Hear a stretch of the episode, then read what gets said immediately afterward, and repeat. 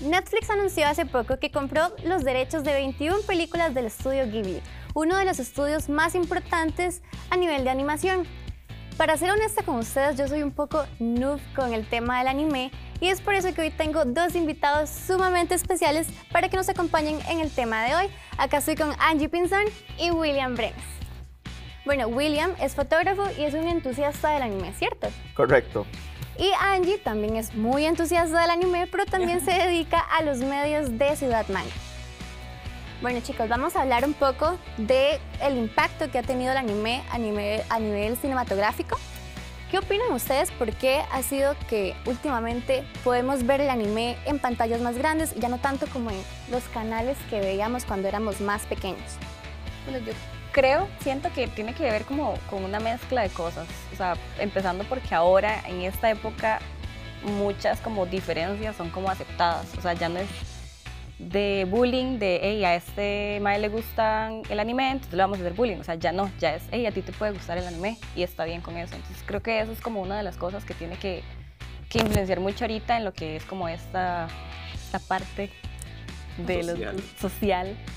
Sí, aparte de eso, eh, a diferencia tal vez de las animaciones occidentales, el anime siempre se caracterizó por tener historias un poco más profundas, ¿verdad? Entonces, en los últimos años, Hollywood ha estado recurriendo un poco más a, ese tipo de, de historias, ¿verdad? Trayéndolas como fue en el caso de Ghost in the Shell, que estuvo no hace tanto en cines, eh, ya trayendo incluso producciones, pues, eh, que te digo, como Your Name, que es un anime ta- tal cual, pero ya lo traen como de forma directa y no una adaptación americana, ¿verdad? Y esto, pues, eh, más que todo por, por ese tipo de historias, por ese tipo de desarrollo de guiones que siempre fue un poquito diferente y también llamativo al, al mercado eh, americano en ese caso.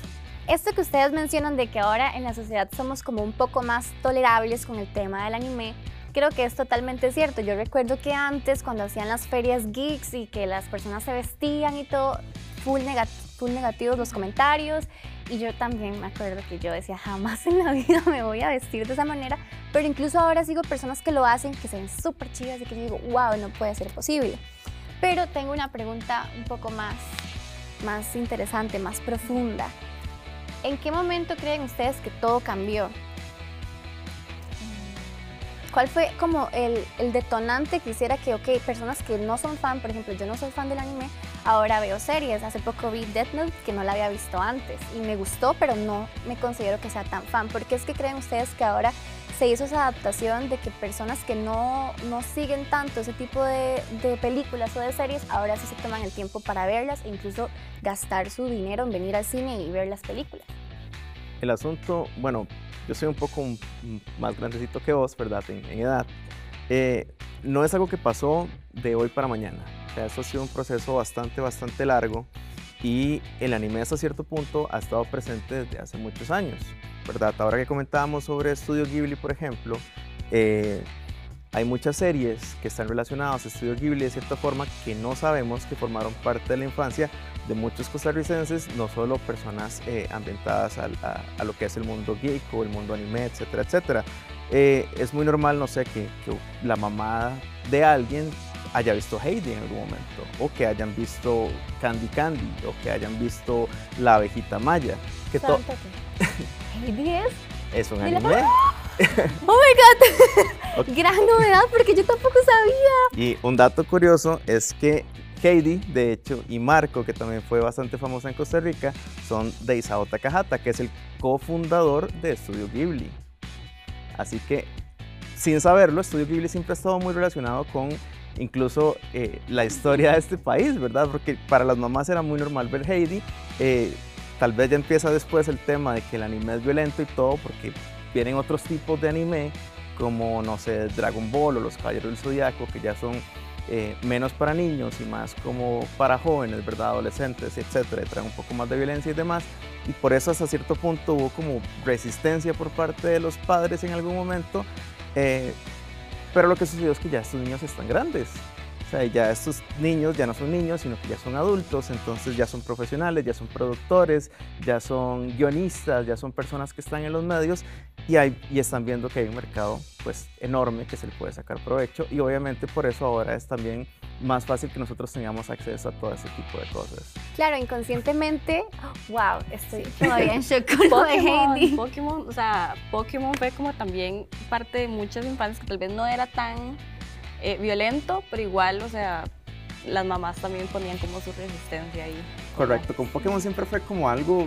Creo que por los nombres. Sí, algo. sí, eh, más, más que todo desinformación diría yo, ¿verdad? Eh, o sea, atravesamos en cierto punto eh, un poquito de oscurantismo informativo, digamos, ¿verdad? A, a nivel nacional, donde tal vez ciertos sectores no estaban tan a favor de este tipo de animaciones y, y decían que promovían tal vez mensajes negativos, pero en realidad es por el choque cultural, ¿verdad? Porque obviamente estamos hablando de que al otro lado del mundo las cosas no se hacen exactamente igual como las vemos acá y tal vez se, mostró un poco chocante hasta cierto punto. Igual, como veníamos hablando, ¿verdad? Del principio, ahora somos más tolerantes, ahora pues estamos un poco más abiertos y todos esos eh, gaps que habían, ¿verdad? Se han venido cerrando. Siento que muchas de esas puertas, o sea, como que el descubrimiento de este gremio, por decirlo así, también va muy de la mano de las películas de superhéroes.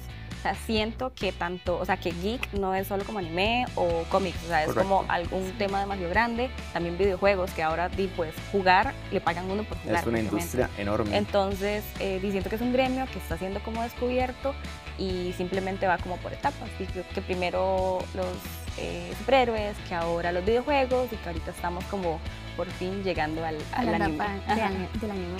Claro, estoy todavía muy impresionada por el tema de Heidi y creo que, de verdad, creo que entonces al final podemos llegar a la conclusión de que nosotros no tenemos el concepto claro de lo que es el anime, porque yo no sabía lo de Heidi y hace poco incluso me enteré que las leyendas de Aang, esto de Avatar, no pertenecía al anime ni a Japón, digamos, sino que era de Estados Unidos.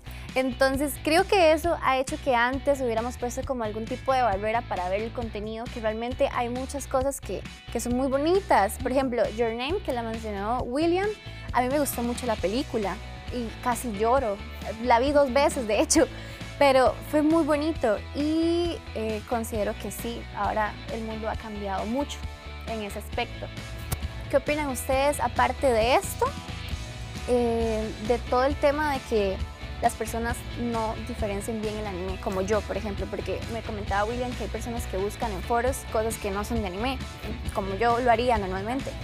Y pues es igual también un proceso como de información, o sea, como de informarse, igual si a vos te va gustando como todo lo que es el anime, vos mismo te vas dando cuenta que pues Avatar no es anime, pero, o sea, vos vas diferenciando porque como decía William también, hay diferentes tipos de anime que son para diferentes tipos de edad, que tal vez no están como totalmente eh, con las descripciones de, hey, esto no es para usted, pero di, vos misma vas como agarrando qué es lo que te va gustando. Por ejemplo, Death Note no lo puedes ver cuando sos chiquitito porque no tienes como la madurez emocional para ver Death Note. Ahora vos nos estás contando que lo viste y pues te gustó, pero tal vez de chiquitita no te hubiera gustado. Entonces siento que es como ir uno investigando por su cuenta y también di que dicha que Netflix ahora tiene como Ghibli, que siento que es una buena introducción al anime Correcto. eh, es bastante como tolerable, es bastante como bonito, entonces siento que es una puerta abierta para que la gente empiece como a ver más.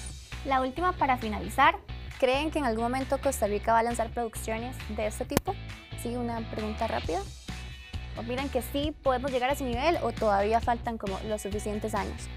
En realidad, aquí hay animadores excelentes, aquí hay dibujantes excelentes, hay, el material humano está, ¿verdad? Pero como todo eh, es un proceso, eh, al igual que a una banda musical le cuesta crecer acá en este país, eh, del mismo modo pues apoyar ese tipo de cosas necesitan de un presupuesto, necesitan de gente que esté comprometida y obviamente gente que, pues, que le quiera ver futuro, ¿verdad? Yo sí creo que en Costa Rica tenemos el talento para hacerlo, aquí hay personas de, no solo conocedoras, sino apasionadas con, con esto, que sí podrían hacer una producción de buena calidad.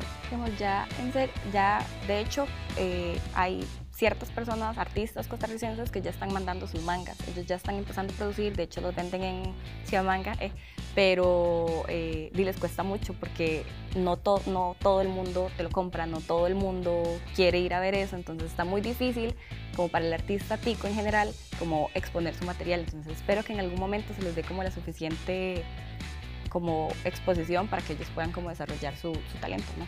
Claro. Entonces vamos a ver si en la review les damos una oportunidad para que puedan exponerse. Seguimos con el programa, muchas gracias.